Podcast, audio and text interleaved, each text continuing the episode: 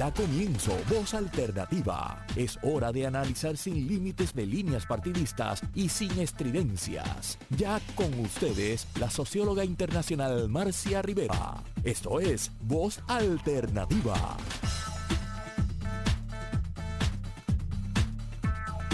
Buenos días, eh, aquí estamos en Voz Alternativa. Les habla Cecil Blondet, hoy en sustitución de Marcia Rivera quien nuevamente nos ha prestado su espacio y su audiencia para conversar de distintas cosas que pasan en el país y que son de interés para todos nosotros. Así que eh, el programa de hoy lo hemos dedicado al tema de participación política y diversidad representativa, una asignatura pendiente.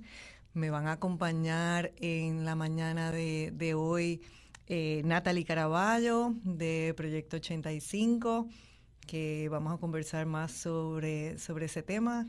Eh, igualmente está ahora mismo conmigo aquí también en el estudio Carolina Mejías de Mentes Puertorriqueñas en Acción.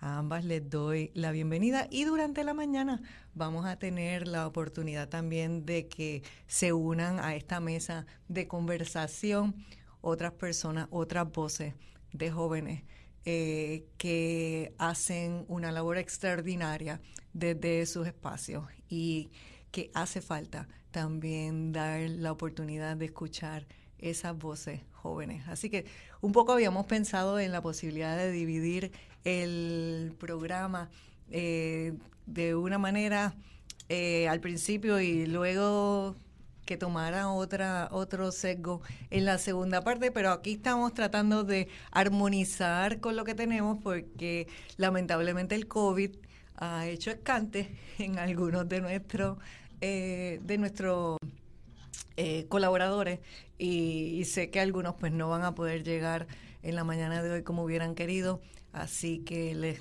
esperamos, les deseamos pronta mejoría eh, a, ellos y también a ellas y también a todos los de ustedes que estén sufriendo de, estos temas, eh, de estos percances de salud que aparentemente pues recientemente pues ha habido un aumento.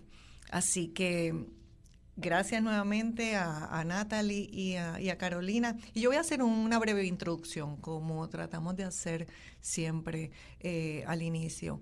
Y es sobre este tema que, ellas han puesto en, en el título ¿no? de, del programa. Esta semana nosotros tuvimos la oportunidad de, conversar desde espacios abiertos. Eh, presentamos junto con Proyecto 85 eh, presentamos el tema de la falta de representación política de la mujer. Eh, y entonces, pues, todas esas cosas siempre tienen un montón de bemoles. La gente tiende a pensar que pues que las mujeres estamos representadas, eh, que tenemos la cancha abierta, pero pues la realidad no necesariamente es esa y aquí tenemos tres voces femeninas. No pretendemos que este sea un programa eh, con muchísimos eh, detalles estadísticos, etcétera, porque sabemos que hay muchas otras personas eh, muy estudiosas de, estos temas, a las cuales nosotros durante el programa haremos referencia, porque hay mucho, mucho se ha escrito sobre el tema en Puerto Rico. Pero bueno, para entrar un poquito en, en, en caliente, ¿no? Pues este tema de la, de la representación de las mujeres en, en el mundo, ¿no? Y el tema es más, es más sobre la equidad, es más sobre la equidad de género. Y empezamos con el tema de la equidad de género como uno de los eh, de las metas de desarrollo sostenible que se propuso eh, a través de, la, de las Naciones Unidas, ¿no? En, en el 2015 unos 193 países firmaron lo que se llama esa agenda del 2030 y vamos a mitad de la agenda del 2030 y hay alta preocupación, hay mucha preocupación eh, en muchos niveles porque contrario a lo que sucedió con los objetivos del milenio, en el caso de los objetivos de desarrollo sostenible del 2030, pues está bien retrasado el progreso de eso. Y uno de los más atrás es el tema de equidad de género. Eh, es alarmante cuando uno oye que lo que se está estimando es que al ritmo actual que nosotros vamos, se necesitarán 286 años. Escuchen bien, 286 años para que el mundo alcance la igualdad de género. Y eso es lo que establece eh, ONU Mujeres, ¿no? Y en el caso del Foro Económico Mundial, porque cada uno lo calibra distinto, ellos establecen que se necesitarán otros 132 años para cerrar la brecha mundial de género. Y aquí, bueno, pues tan escandalosos son los 132 años como son los 286. Eh, independientemente de cuál sea la proyección a la cual nosotros nos inclinemos en, escuchar, ese ritmo actual de progreso, y lo pongo entre comillas, ¿verdad? Porque va muy lento, eh, es inaceptable. Eh, y entonces podemos hacer cosas, se, pueden hacer cosas.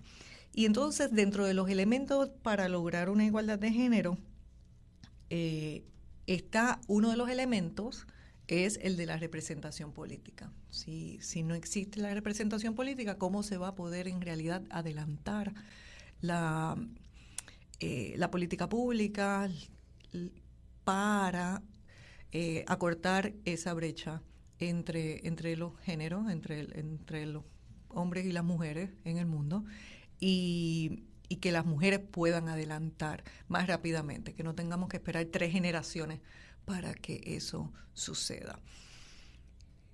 A nivel de los organismos internacionales, también hay consenso de que se requiere intensificar la, eh, las medidas que se están tomando para avanzar. Y una una de las cosas que se, hemos visto en distintos países ha sido el establecimiento de cuotas.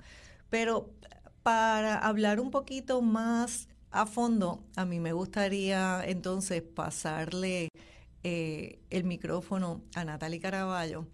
Eh, Natalie es una, no me gusta decir joven, porque, porque eso, pero sí, es una persona joven eh, graduada de la Universidad de Puerto Rico en Ciencias Políticas y en Comunicación y que ahora tiene, eh, ha completado una maestría en la Universidad Complutense de Madrid y ha regresado a Puerto Rico. Es uno de esos jóvenes que me alegra mucho saber que, no solamente eh, están en Puerto Rico, se capacitan en Puerto Rico, estudian aquí, pero también tienen oportunidades de estudiar fuera de Puerto Rico pero sobre todo de regresar a Puerto Rico y de aportar a Puerto Rico con ese conocimiento y con ese entusiasmo. Así que Natalie, te doy la bienvenida y muchísimas gracias por, por estar aquí con nosotros esta mañana.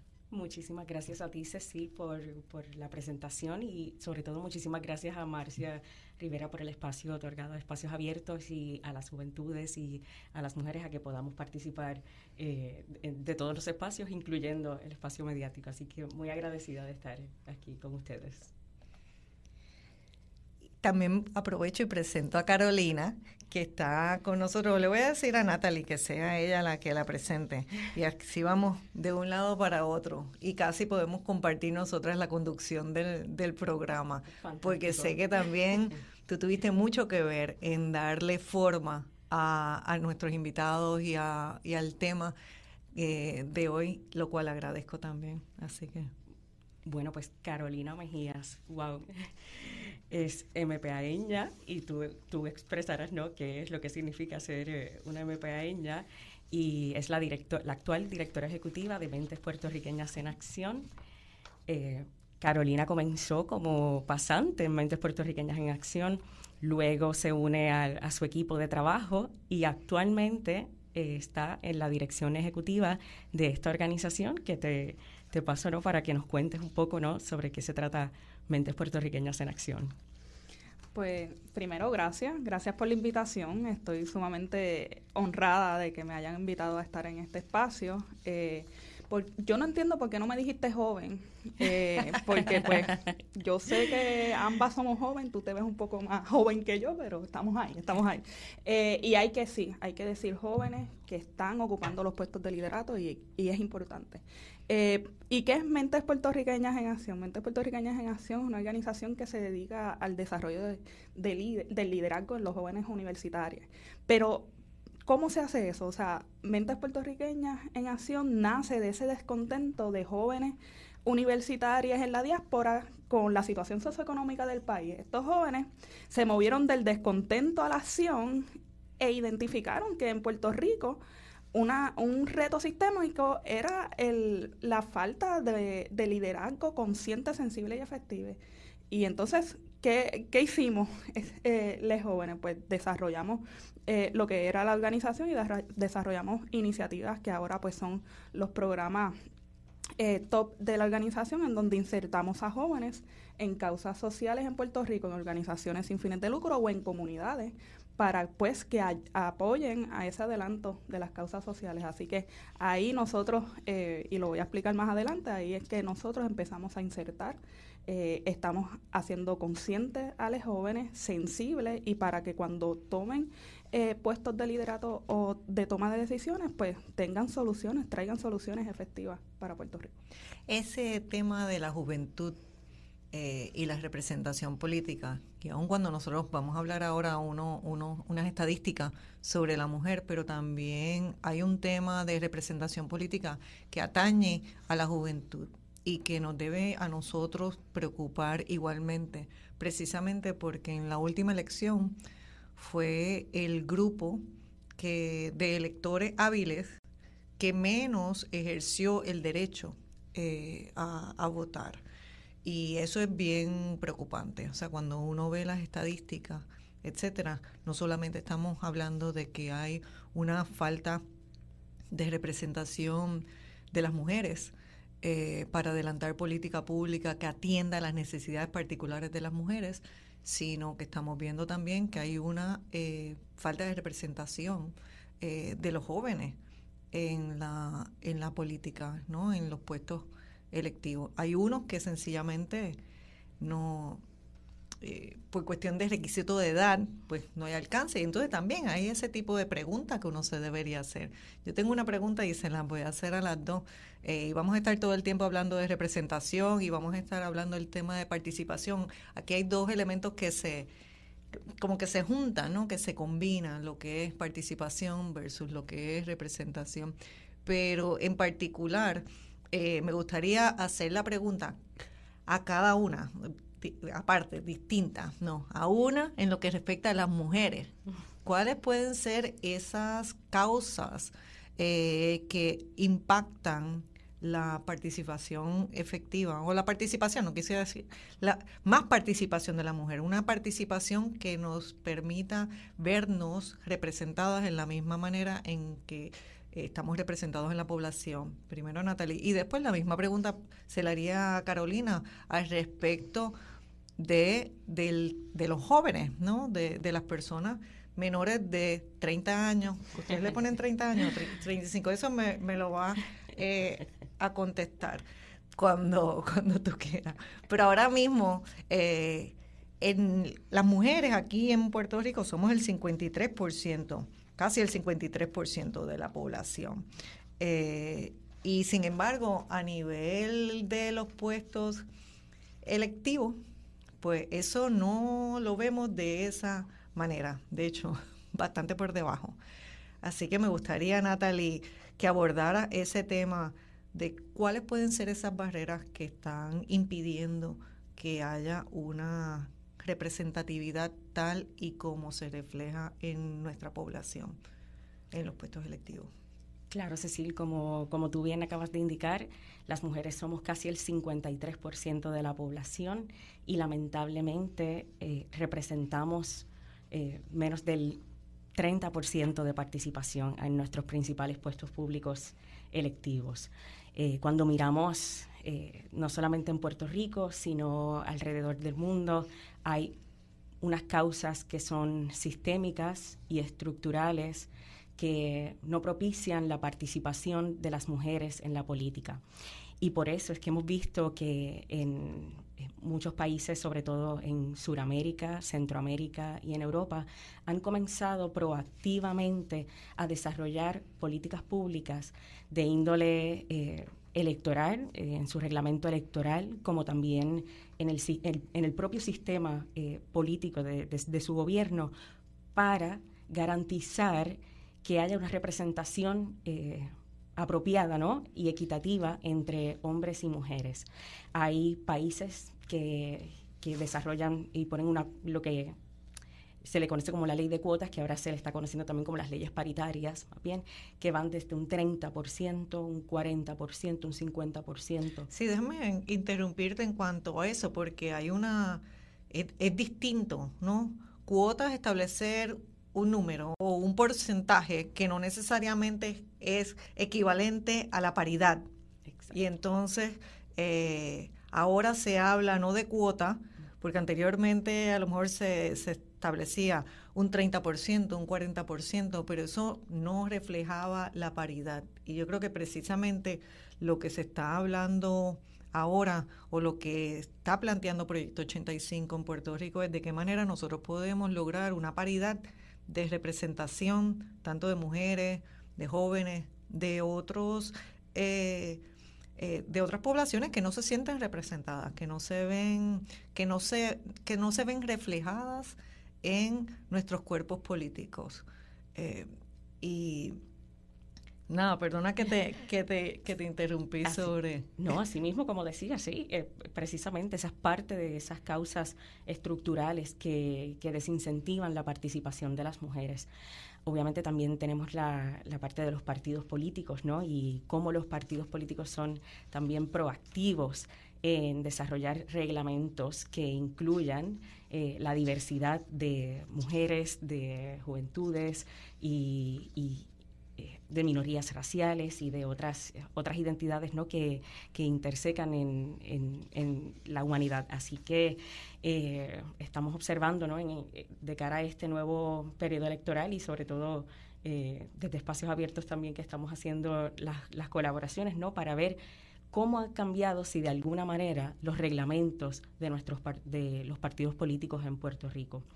Por ejemplo, puedo ver, eh, aunque todavía nos falta, ¿verdad?, eh, por, culminar el análisis, eh, vi que en el, en el reglamento del Partido Popular Democrático salvaguardaron una tercera parte para mujeres, una tercera parte para jóvenes en lo que son los comités municipales, los comités de distritos, así que ese es una, un cambio que no necesariamente había pasado en el reglamento de las elecciones anteriores, así que ya podemos, ya podemos ver cómo en efecto hay eh, instituciones que, por ejemplo, se están moviendo proactivamente y también ¿no? por, por, por la presión y por, por, la abogacía que se ha hecho, eh, no solamente desde Proyecto 85 y espacios abiertos, sino de múltiples organizaciones, ¿no?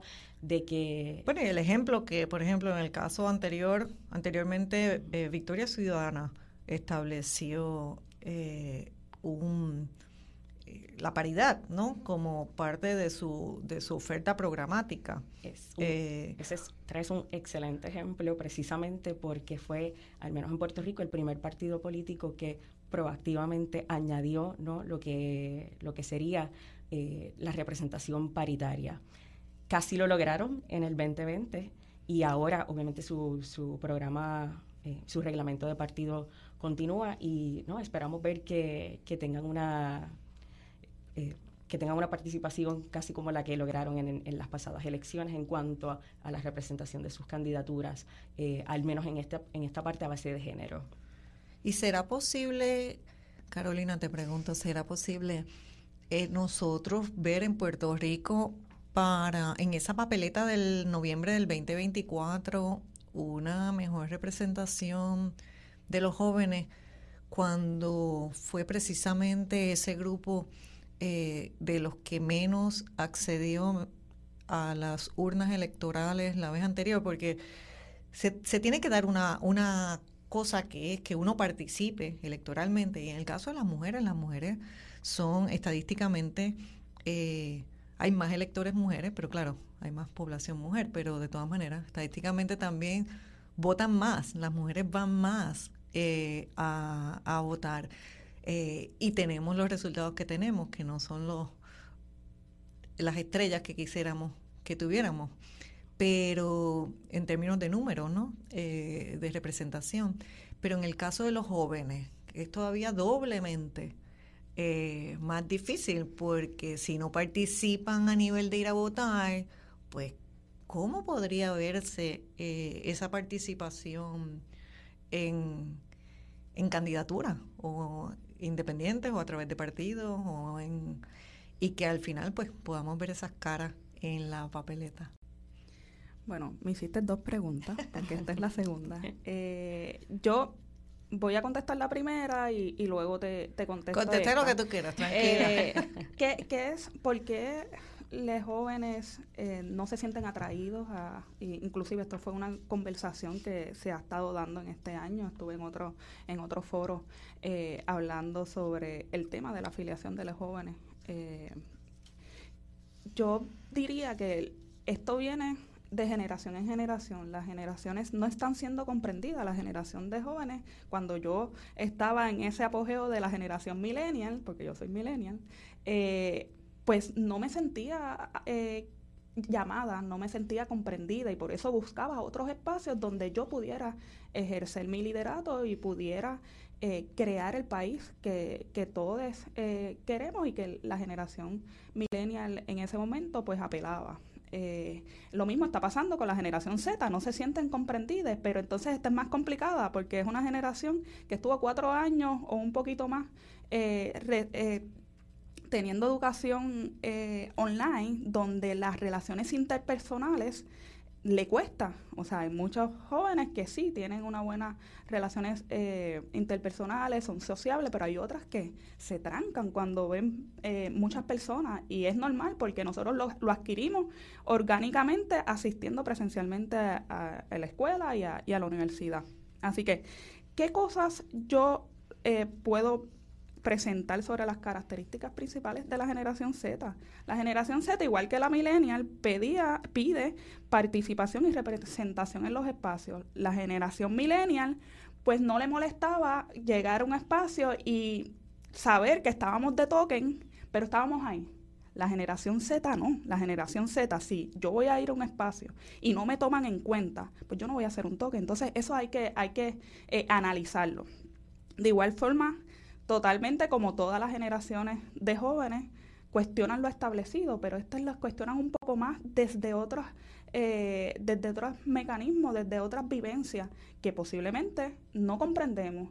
Y, y, que soy yo que trabajo con los jóvenes todo el tiempo, hay muchas cosas que aprendo en el camino eh, como tal. Entonces, de igual forma, son jóvenes y que todas las generaciones sucesivas de jóvenes eh, quieren análisis de resultados, pero es análisis ya, porque ya me están afectando todas las tomas de decisiones de años anteriores, me están afectando ahora. ¿Qué vamos a hacer? Así que habiendo, habiendo dicho ese resumen, puedo, puedo indicar, no puedo prever que, que haya más candidaturas en este cuatrenio, pero sí puedo decir que hay una generación que está siendo consciente, está siendo sensible y está trayendo soluciones efectivas.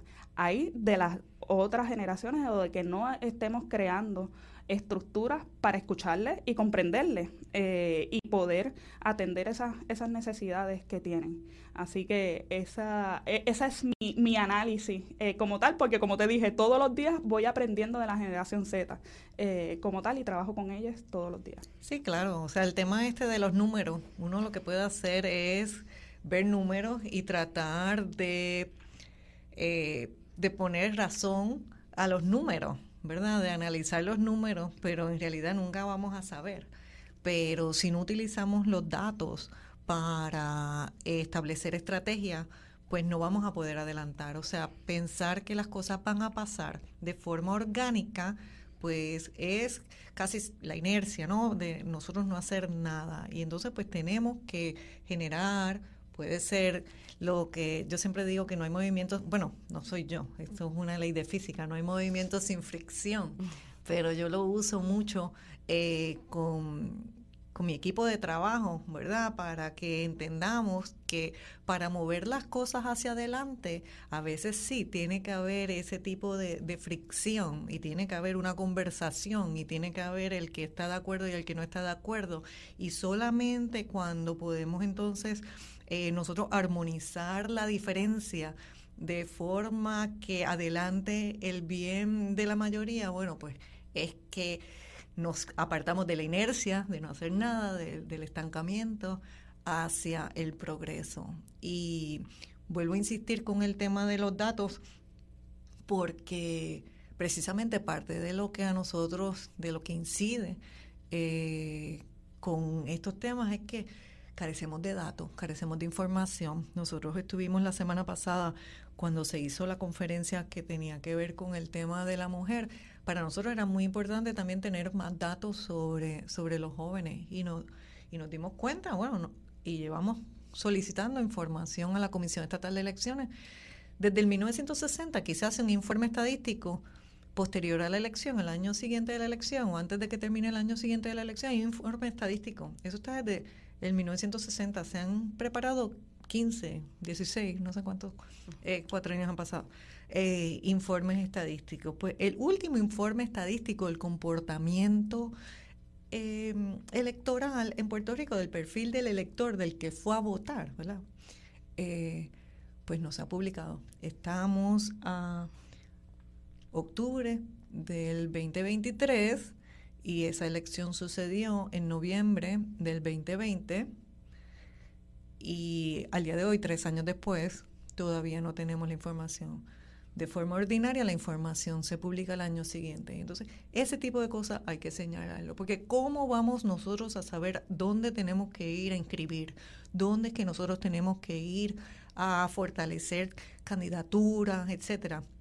digo la sociedad civil, pero igualmente deberían los partidos políticos, eh, el Estado, el gobierno debería estar preocupado de que nosotros año tras año aquí, un país que se preciaba de tener un alto nivel de participación política en los procesos electorales que venían de distintas partes del mundo a estudiar de qué manera, como en Puerto Rico eh, sucedía una cosa así, muy diferente del entorno caribeño, o de, bueno, en los Estados Unidos ni mirar, pero de otros lugares eh, latinoamericanos y que Puerto Rico pues daba cátedra en cuanto a eso. Y hoy en día pues lo que vemos es cada vez pues una reducción de la cantidad de personas eh, que están votando. Y como a nosotros nos gusta hablar de datos, voy a buscar aquí algunos datos, por ejemplo, es terrible pensar, y esto son la información, ¿no?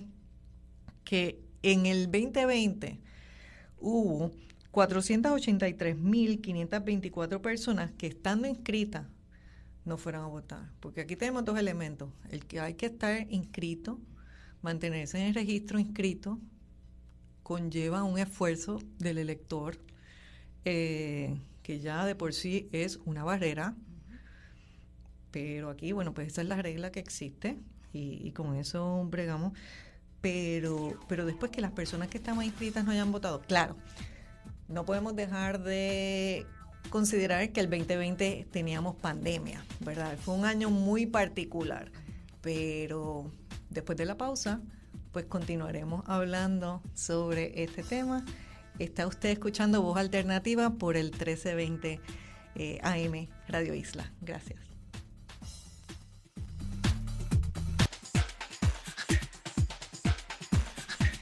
Buenas tardes, buenos días todavía.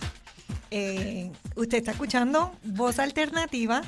Les habla Cecil Blondet en sustitución de Marcia Rivera. Eh, yo soy la directora ejecutiva, perdón, de Espacios Abiertos y aquí estoy acompañada de un grupo de jóvenes que inspiran todos los días a aquellos de nosotros que estamos en en la gesta de pensar y repensar el futuro de Puerto Rico, en que pues que hayan jóvenes como los que me acompañan en la mañana de hoy, que tengan esa, esa aspiración también, esa vocación en realidad de, servicio a su país y, y de mantenerse consciente de las necesidades que todos y todas tenemos y de abrir nuevos espacios de participación. El programa de hoy se ha dedicado al tema de la representación y a la participación política de aquellos que no están representados, eh, con una mirada al tema de la mujer, una mirada al tema de los jóvenes y otras poblaciones que no se sienten representadas o que definitivamente no están representadas en nuestros círculos políticos. Estamos hablando de eh, las posiciones electas, pero también estamos hablando de posiciones a nivel de, la, de los colectivos políticos, pero igualmente a nivel de gabinete, donde quiera que se toman decisiones. Como a nosotros nos encanta utilizar datos, pues le vamos a hacer, vamos a buscar aquí algunos de estos datos, ¿no? En el caso de, de las mujeres eh, a nivel de los parlamentos nacionales, en el mundo entero, eh, alcanzan las mujeres solamente, escasamente, un 26.7% eh, a nivel de las legislaturas de las legislaturas, no, de los parlamentos, eh, las asambleas legislativas, como nosotros le diríamos. Y a nivel de los gobiernos locales, 35.5%. Eh, Proyecto 85 y Espacios Abiertos esta semana hicieron una conferencia de prensa para destacar los niveles de participación eh, de la mujer a nivel de político, ¿no? De, de, puestos electivos. Y a mí me gustaría que Natalie, que está aquí, Natalie Caraballo de Proyecto 85, que está aquí con nosotros, destaque cuáles fueron algunos de esos hallazgos para ver cómo compara Puerto Rico al respecto de, la Asamblea Legislativa, ¿verdad? ¿Cómo comparamos con ese 26.7% a nivel de mundo, pero también a nivel de los gobiernos locales? Estamos hablando de alcaldía con un 35.5% a nivel mundial. ¿Cómo compara a Puerto Rico? Si estamos mejor o si estamos peor o si estamos más o menos. Asimismo, Cecil, como bien decíamos en la primera parte del programa, las mujeres representamos el 52.53% de la población y los hombres representan el 47.47% de la población puertorriqueña ahora en 2021. Dicho eso, el grupo, el equipo de datos, de análisis de datos de espacios abiertos se tomó la tarea de analizar eh, cada una ¿no? de, las, de las cámaras y de los espacios de representación en Puerto Rico, eh, más allá de la gobernación y comisaría residente, también del Senado, de la Cámara de Representantes, las alcaldías y sobre todo las legislaturas municipales. Empecemos por el Senado, Cecil la distribución de escaños por sexo. Bueno, de la Asamblea como tal, ¿verdad? Para poder comparar. Claro, la Asamblea Legislativa y, arrancamos. Tiene el de la Asamblea. Eh, sí, entonces en el Senado de Puerto Rico, de 2017, 2017 eh, al 2020, 23.33% fue ocupado por mujeres. Actualmente, en el presente, en el presente 48.15% son ocupados por mujeres. O sea que si nosotros vemos el Senado aparte, parecería como que nosotros tenemos una amplia representación de la mujer y que casi está de forma paritaria con la población. Claro, de hecho, eso es lo que se lleva diciendo todos estos días, ¿no? Que en el Senado se alcanzó la paridad, pero no podemos ver a la Cámara sola, tenemos que ver la totalidad, ¿no? De la Asamblea Legislativa. Y cuando miramos la totalidad de la Asamblea Legislativa, incluyendo el Senado y la Cámara, eh, del 2017 al 2020 había un 17.3% de representación y ahora subió a un 32.1% de representación. Así que eh, hemos visto ¿no? que hay un aumento progresivo, pero que todavía es muy limitado, ¿no? Falta. Bueno, y vemos un aumento si comparamos en realidad un año, ese año que estamos comparando, el cuatrenio del 2017 al 2020 con el cuatrenio actual.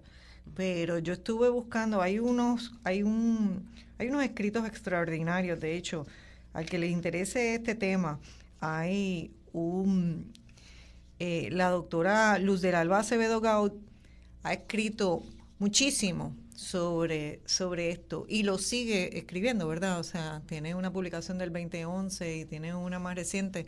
Eh, y, y yo utilizando la investigación que ella hizo, porque no me la puedo atribuir, me, eh, también me llama mucho la atención que ahora en el 2020 tenemos 25 mujeres y nosotros estamos celebrando eso. Eh, en, anteriormente, en el 96 había sido, en el 1996 fue el año que más mujeres, desde que las mujeres tienen el derecho al voto en Puerto Rico, eh, que todavía no llevamos ni 100 años con, con derecho al voto. Pero no fue hasta, hasta los 90, en la época de los 90, en que hubo un crecimiento sostenido de la tasa de participación electoral de las mujeres y que resultó en aquel momento, en el 96, en que 15 mujeres, y eso se celebró muchísimo, eh, fueran a la Asamblea Legislativa. Pero posteriormente tuvimos, ah, en, hubo una campaña donde eh, hubo una mujer candidata a la gobernación que no fue electa. Sin embargo, en el 2000 sale por primera vez eh, una mujer electa a la gobernación. De hecho, la única mujer que ha sido electa. hemos tenido dos mujeres gobernadoras, pero la, más reciente no, no fue electa, sino... Eh, en el caso de, en el año 2000, pues se mantuvo eh, lo de los 15, pero después en las elecciones generales del 2008 se registró otro aumento sin precedentes y es que en el 2008 habían 25 legisladoras, la misma cantidad que tenemos ahora. O sea que hay que tener cuidado con dónde, contra qué es que uno se compara. Porque si nos comparamos con el año 2017, eh, sí, estamos mejor. Pero si nos comparamos con el 2008, quiere decir que no hemos adelantado nada en todos estos años. Y entonces, ese es el tipo de conversación que nosotros tenemos eh, que tener todo, todo el tiempo. Por eso es que es tan importante los datos y estábamos llamando la atención ahorita de que la Comisión Estatal de Elecciones todavía no ha hecho pública la información estadística que debió haber publicado posterior a la elección del 2020 y que estamos en espera de conocer para poder ver cómo eh, participaron los jóvenes, de qué edades, etcétera, quiénes votaron, quiénes no votaron, etcétera. Lo que tenemos son eh, datos muy preliminares sobre la cantidad de electores que estaban inscritos y el resultado de la elección, lo cual nos lleva a nosotros a saber matemáticamente, ah, pues X teníamos inscritos y X votaron, pues negativo tantas personas no votaron, ¿verdad? Sí, esa matemática está muy buena, pero la otra matemática, que es la que tenemos que hacer, cómo nosotros vamos a adelantar más representación política de la mujer, más representación política de los hombres, más representación política de las personas negras. Y eso también tenemos que ponerle nombre y apellido. Eh, y entonces, si nosotros ni tan siquiera preguntamos sobre las razas, o si nosotros tan siquiera eh, cuantificamos eso. O sea, cuando hacemos estadísticas de la Comisión Estatal de Elecciones, deberíamos saber esas también. Eh, entonces, nada, son muchos planteamientos los que nosotros estamos tratando de hacer, pero al final yo creo que el, el, el que está aquí sobre la mesa es que quedan 90 días, menos de 90 días para el cierre de las candidaturas a puestos electivos, aspiraciones a puestos electivos para las elecciones, para esa papeleta del 2024. Tenemos 90 días para cambiar la papeleta, ¿verdad? ¿Cómo se ve esa papeleta? Y eso requiere que haya una voluntad de los partidos políticos de asegurar que esa papeleta luce como luce la población de Puerto Rico. Y ahora se nos ha unido a nosotros aquí a la mesa y a la conversación Miguel de Jesús, que es el gerente de programas de la Escuela de Liderazgo Político. Eh, y comunitario. Y comunitario. Bienvenido, Miguel. Buenos días a todas. Gracias por tenerme aquí. Eh, un poquito de introducción, ¿verdad?, de, de, lo que hacemos en la escuela. Nosotros somos un espacio, un proyecto de base comunitaria que nace en Yabucoa eh, que busca el empoderamiento de jóvenes líderes afroboricuas. y nosotros tenemos nuestra meta que es básicamente visibilizar lo que es el racismo sistémico y, cómo este ha permeado a muchas instancias, eh, como por ejemplo la papeleta, ¿verdad? Y también la representación de, de y visibilización, ¿verdad? De la experiencia afropuertorriqueña, eh, negre y todos esos espacios, porque para nosotros es muy importante conocer o entender cómo es racismo sistémico eh, profundiza estas disparidades desde todas las intersecciones económicas, políticas, sociales. Y como usted dijo, básicamente era ese asunto de la, visibilización, la diversidad. Eh, y nosotros como proyecto aspiramos a eso y aspiramos a que más jóvenes afroboricuas se unan, se conozcan y se inserten con toda la confianza en espacios políticos y comunitarios en Puerto Rico. Gracias, Miguel. Yo me voy a tomar la libertad de leer aquí un poquito de una breve biografía, porque recién te estoy conociendo. Eh, y, y, cuando leí también tu biografía, bueno, un poquito, pues, eh, pues me parece que hay que destacar la preparación que tienen nuestros jóvenes. Bueno. Qué gracioso. Así que voy a leer aquí algo. Eh, Miguel de Jesús Colón es comunicador, es organizador, eh, experto en lingüística, es académico y maestro de formación. Esa parte me encanta. Tengo que decir, yo tengo una fascinación con las personas que tienen vocación de, de maestro. Así que te felicito. Gracias. Como ya dijimos, funge como gerente de programas de la Escuela de Liderazgo Político y Comunitario desde el 2021 y ha presentado conferencias en Puerto Rico, en el Caribe, abordando estos temas de sociolingüística, del análisis del discurso, de lingüística textual y estudios postcoloniales.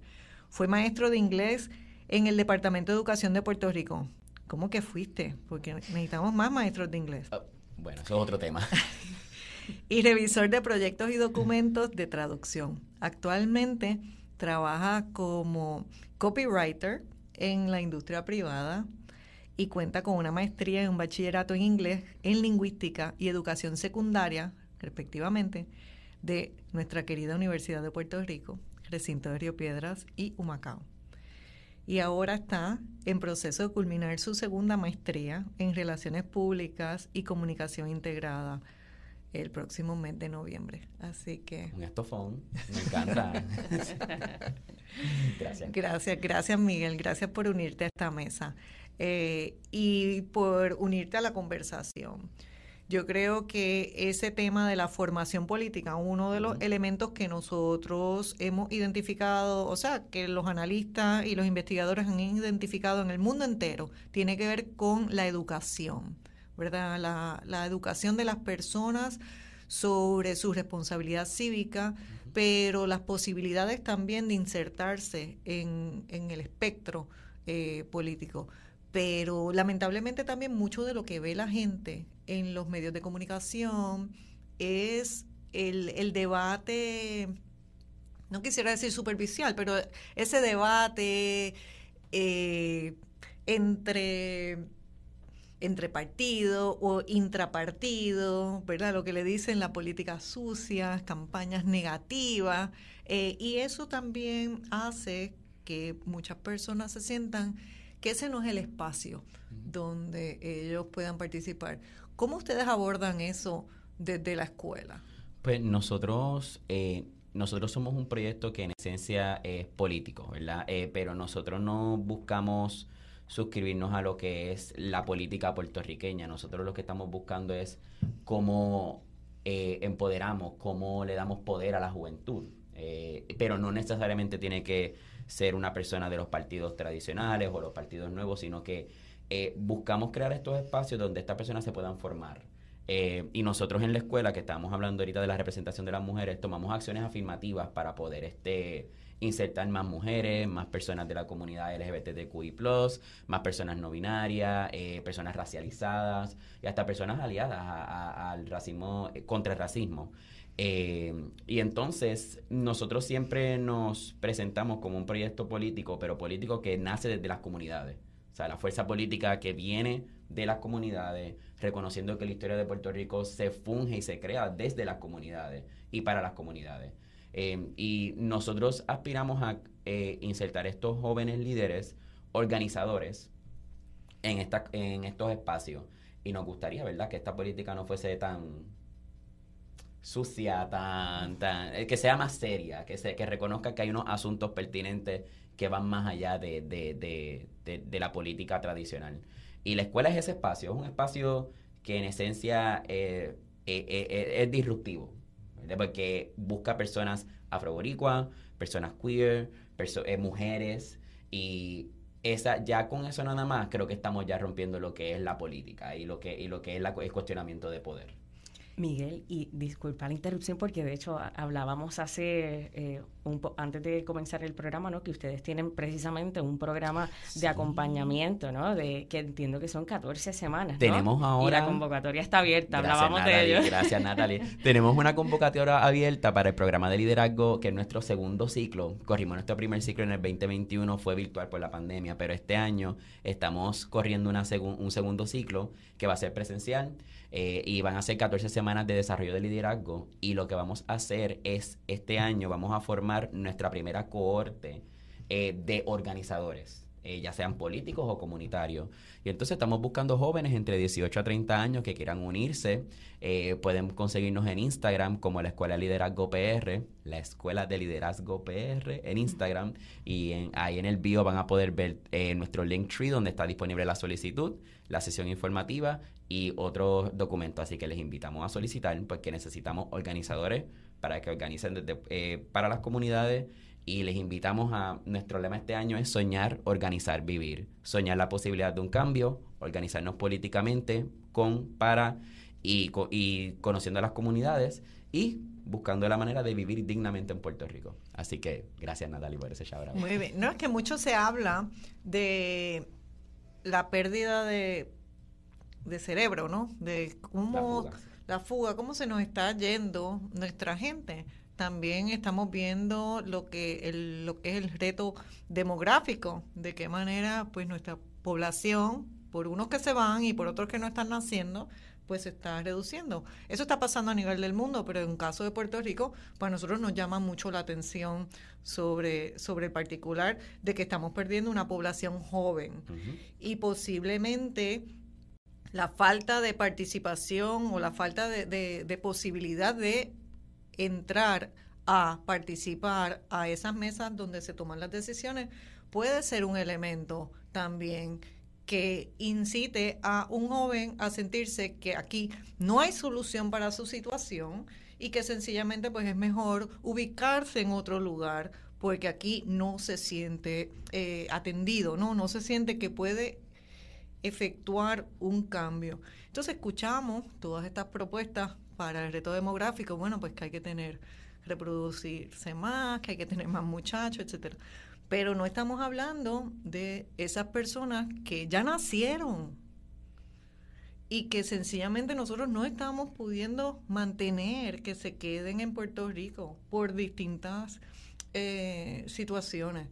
Pero eso le corresponde al gobierno, a los gobernantes asegurar de qué manera, porque ellos lo que están haciendo ahora es revirtiendo la responsabilidad y diciendo, no, que la gente tenga más muchachos. Pero es que me está pasando la responsabilidad a mí cuando la responsabilidad es del ente gubernamental, que es el que puede trabajar política pública precisamente para atender esos aspectos. Así que, no sé, me encantaría que, a lo mejor Carolina comentara eh, sobre esa fuga de talento de, nuestros jóvenes. ¿Y qué hace Mentes Puertorriqueñas precisamente para tratar de revertir eso? Pues mira, yo creo que mucho de la, del tema de la, de la fuga de talento eh, es que no se siente, no hay unas estructuras donde acojan al joven. O sea, hay pocos espacios. Y eso lo digo ahora con números, los números internos de nosotros. Nosotros eh, anualmente recibimos más de 150 solicitudes para nuestro programa y en nuestro programa nosotros tenemos un nivel de alcance de 50 espacios, tanto 20, 30 eh, en verano y 20 en anual. Entonces, eh, aquí los jóvenes están comprometidos, por eso fue que, anteriormente te dije, yo no puedo proveer si se van a postular o si se van a hacer disponibles a candidaturas políticas en el gobierno, pero sí te puedo decir que hay una la población de jóvenes están más conscientes y están más sensibles. Y eso lo estamos viendo con los números en nosotros eh, internamente y de igual forma. Eh, nosotros en nuestros programas tenemos un 70% de retención. ¿Qué dice eso? Lo que dice es que estos jóvenes una vez acaban el programa se quedan ya sea contratados por las organizaciones eh, o se quedan participando de manera voluntaria. Así que ellas están viendo espacios para donde puedan eh, trabajar, se sientan eh, como dije anteriormente, que se sientan que están participando, que están representando en los espacios, que le están permitiendo cuestionar lo establecido y le están y están viendo resultados en donde están siendo eh, insertados a, nivel laboral, en el, en el caso de nosotros, a nivel de, de los programas de internado. Así que yo creo que una de las faltas eh, para, para atender en la fuga de talento es que hay que crearles espacio. Por eso es que esta mente puertorriqueña en acción, por eso es que surgió la Escuela de Liderato Político y Comunitario, eh, en la cual estamos bien orgullosos. Surgió de un joven MPAeñe, así que, eh, y MPAeñe quiere decir que hayan pasado por nuestros programas o que son jóvenes aliados eh, a, a, la organización Mentes Puertorriqueñas en Acción. Así que hay que crear las estructuras para que los jóvenes se sientan escuchados y se sientan representados eh, constantemente. Bueno, pues estamos escuchando Voz Alternativa y en el día de hoy hemos dedicado el programa a al tema de la representación de la mujer, de los jóvenes o la falta de representatividad que existe en nuestros cuerpos políticos. Y yo espero que en la próxima hora del programa pues sean ustedes los que conduzcan esa parte. Y entonces y yo sea la que estoy observando, porque precisamente me parece que lo que tiene que haber es más espacio, como ustedes están conversando, y esta audiencia yo creo que es una audiencia que, los está escuchando y a mí me gustaría entonces que sean ustedes los que lideren la próxima hora cuando regresemos después de esta pausa. Estamos escuchando Voz Alternativa, les habla Cecil Blondet en sustitución de Marcia Rivera y durante la primera hora estuvimos conversando sobre el tema de la representatividad en nuestros cuerpos políticos de las mujeres, eh, de los jóvenes, la falta de datos, información que lamentablemente no nos suministra la Comisión Estatal de Elecciones. Y en esta segunda hora se nos une a nosotros Isel Maces de Sembrando Sentido, que yo la voy a dejar ya mismo que se siente donde yo estoy, eh, para, para que ocupe uno de los micrófonos y voy a dejar completamente a estos jóvenes a que se encarguen de esta discusión. Eh, no sin antes hacer un, una nota al calce de que esta semana se le va a otorgar eh, la distinción de Humanista del Año al profesor Efren Rivera Ramos, catedrático de la Escuela de Derecho. Fue profesor mío y además una persona que admiramos muchísimo y que desde Espacio Abierto fue de los gestores del proyecto de espacios abiertos. Y si nosotros hablamos de acceso a la información y transparencia en espacios abiertos, es precisamente porque Efraín Rivera Ramos estuvo en esa gesta del proyecto de espacios abiertos, lo cual agradezco y distingo y distingo muchísimo ese, ese reconocimiento que le van a hacer de la Fundación Puertorriqueña de las Humanidades Enhorabuena, bien merecido, profesor. Así que aquí los dejo a ustedes para que continúen con su discusión y yo me voy a sentar ahí a escucharlo como buena radio escucha. Gracias. Y bueno, eh, precisamente por eso queríamos ¿no? que Isel Mase se nos uniera a, nuestra conversación en representación de Sembrando Sentido, porque para nosotras, nosotros y nosotras era muy importante ¿no? hablar de la representación eh, política de las mujeres, de las juventudes, de las personas racializadas, de las comunidades LGBT y como parte de, ¿no? de, de esa representación también es muy importante el, acceso a la información ¿no? y lo que es la transparencia, eh, tema ¿no? muy, muy desarrollado por, por espacios abiertos y también por eh, Sembrando Sentido. Así que, Isel, estamos eh, súper felices de, que estés aquí con, nosotras y nosotros y nos encantaría ¿no? que, que en principio nos cuentes de qué se trata Sembrando Sentido ¿no? y, y, qué, y cuáles son sus metas presentes. Bueno, saludos y muchas gracias por la invitación. Qué bueno verte, Natalie. Igualmente. Bienvenida de vuelta. eh, y saludos. Bueno, pues eh, Sembrando Sentido realmente es una organización que se enfoca en el uso equitativo y justo de los recursos públicos, en donde la comunidad es quien determina cómo se usan los fondos del pueblo, porque los fondos públicos son fondos del pueblo, ¿verdad? Eh, y, se, y, realmente pues origina desde esa perspectiva, reconociendo que el punto de partida para poder aumentar eh, y crear una participación más efectiva, pues es la información, ¿verdad? Sin información es levemente difícil eh, poder participar. Sin información no nos sentimos cómodos participando más allá de en el patio de nuestras casas opinando sobre cómo las cosas ocurren y qué se da bien y qué no. Eh, y eso es lo que nos dice la información, las estadísticas, así que sabemos que eh, todos queremos entender, ¿verdad? Para poder formar una opinión y entonces luego pues participar, movilizarnos. Así que desde esa premisa, pues Sembrando empieza trabajando el tema de transparencia como, como eje eh, fundamental para lograr nuestra misión. Eh, y bueno, pues cuando hablamos de fondos, tenemos que hablar de la contratación, porque ahí es donde se nos va más del 50% del gasto público, por más que se siga argumentando que es menos, no lo es. Eh, y pues tenemos que asegurar que, que, los fondos que se van en la contratación y en las privatizaciones que tanto se promueven, pues se, se van, se utilizan de la mejor manera posible o simplemente que no se vayan, ¿verdad? Que se utilicen para robustecer el gobierno para que eh, fomentemos eh, lograr un gobierno que realmente sea representativo de las necesidades eh, que tenemos y que pueda llevar a cabo los servicios, los bienes que necesitamos para tener una vida digna y lograr nuestro derecho a permanecer. Así que desde ahí empezamos, ¿verdad? Hemos trabajado desde las famosas solicitudes de información y la promoción de unas leyes de transparencia más robustas.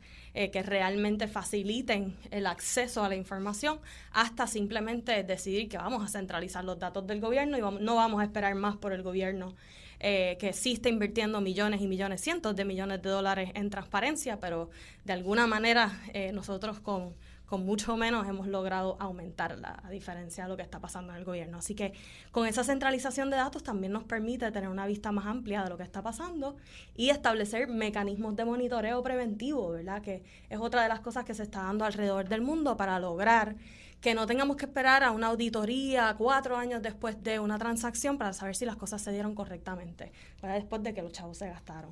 Así que eso es parte de lo que estamos haciendo y bueno, mucho más que estaremos hablando hoy eh, y contentas de estar aquí. Y para nosotras era sumamente importante no traer ese aspecto de eh, la transparencia, la rendición de cuentas y el acceso a la información eh, como, como una parte esencial de lo que es la participación ciudadana y por ende encaminado ¿no? y, directamente relacionado con lo que es la participación política. Así que eh, gracias por traernos ¿no? esa, esa, esa información tan, tan, tan increíble ¿no? que, ustedes desarrollan desde, desde su organización. Y bueno, yo creo que podemos dedicar ahora un poco de, de, ampliar ¿no? nuestra, nuestra conversación eh, para que Carolina también nos cuente un poco sobre lo que es la participación eh, ciudadana, ¿no? Y, específicamente desde los programas de MPA, cuéntanos un poco, ¿no? Eh, cuáles son los programas de MPA y, cómo, cómo se fomenta la participación de las juventudes, tanto desarrollando el liderazgo como sus capacidades cívicas y, encaminadas ¿no? a lo que es la participación política, que es lo, lo, que más se desarrolla desde la Escuela de Liderazgo Político y Comunitario. Pues mira, eh, tengo que decir que todos los programas de mentes puertorriqueñas en acción o iniciativas que, que se llevan a cabo vienen pensadas desde la participación ciudadana, full. Eh, queremos crear estas estructuras para que los jóvenes eh, líderes puedan tener esa participación ciudadana desde una manera consciente, sensible y efectiva. ¿Cuáles son los programas? El programa principal por la cual se creó la organización fue el programa para acá, que era el programa de apoderamiento y empoderamiento y retención de agentes de cambio en Puerto Rico. En su momento dado se estaba trabajando para atender la fuga de talento, que eso lo, hablamos ahorita, eh, para atender la fuga de talento, porque estos jóvenes eh, que, que, trabajaron con, con mentos puertorriqueñas en acción, que fundaron, eran de la diáspora.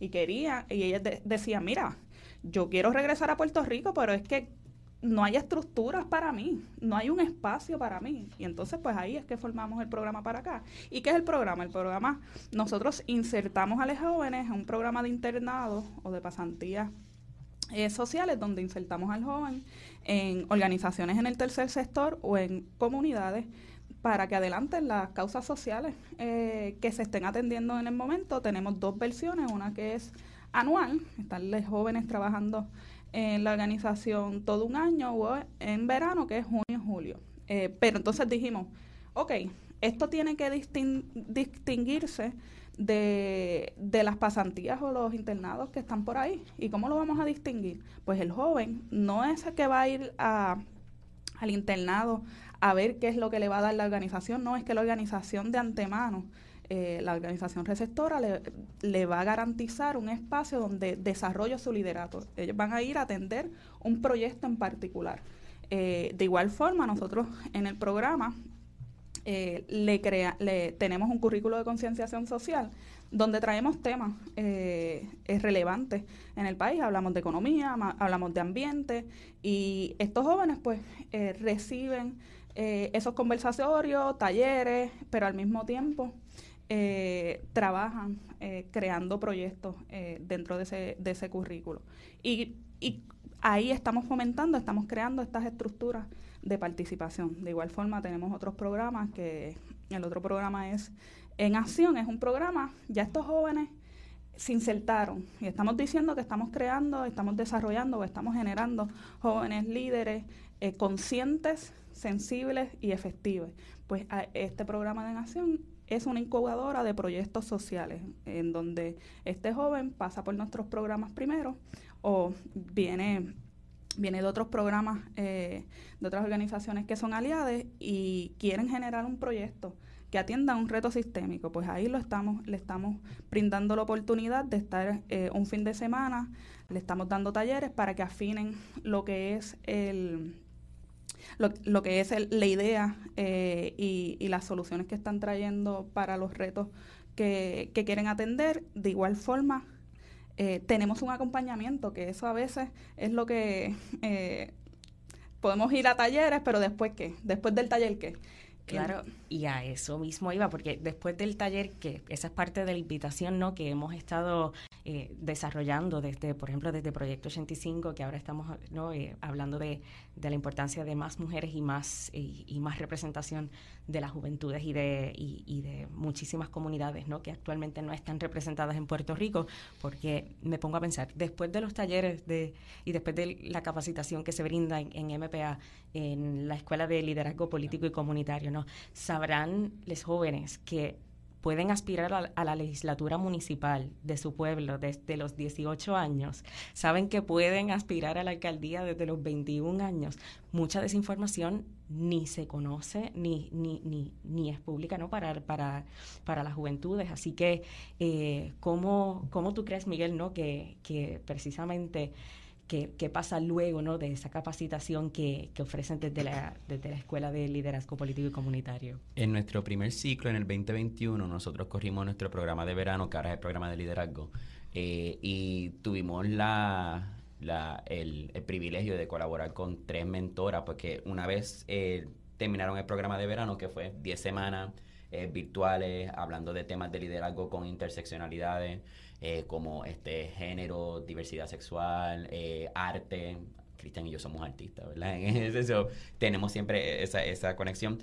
Eh, tuvimos un espacio de dos meses donde nuestra cohorte estuvo con unas mentoras donde le estábamos dando esta guía para que pudieran alcanzar algún, alguna meta o algún, algún deseo, ¿verdad? Profesional, académico, personal, y tuvimos resultados. Dos de nuestras personas en la corte se fueron a estudiar en Estados Unidos una maestría, eh, otra de nuestras cortes logró insertarse con mujeres de isla eh, y está trabajando siguiendo sus temas de sustentabilidad económica, agrícola, y entonces otro, o tres de nuestra corte también crearon páginas de educación virtual o digital sobre periodismo y también sobre eh, wellness en ese espacio. Eso sí, eh, para la escuela es bien importante ese y luego qué, ¿verdad?